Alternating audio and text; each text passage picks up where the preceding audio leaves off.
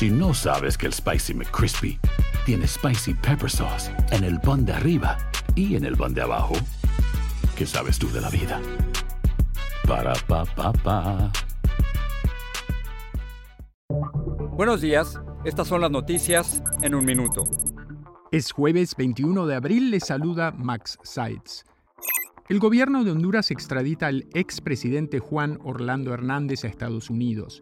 Hernández es acusado de tráfico de armas y drogas y de ser hallado culpable podría enfrentar una pena máxima de prisión perpetua. El Departamento de Justicia apeló este miércoles la orden de una jueza que dejó sin efecto el requisito federal de usar mascarillas en vuelos comerciales y otros transportes públicos. Fue luego de que las autoridades sanitarias recomendaran seguir utilizando tapabocas.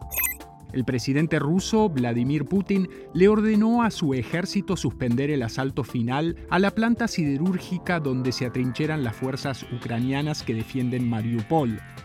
La Cámara de Representantes de Florida, con mayoría republicana, vota este jueves si le quita la condición de distrito especial a Disney World, luego de que la empresa criticara la ley estatal llamada Don't Say Gay, que impide hablar de diversidad sexual en las escuelas.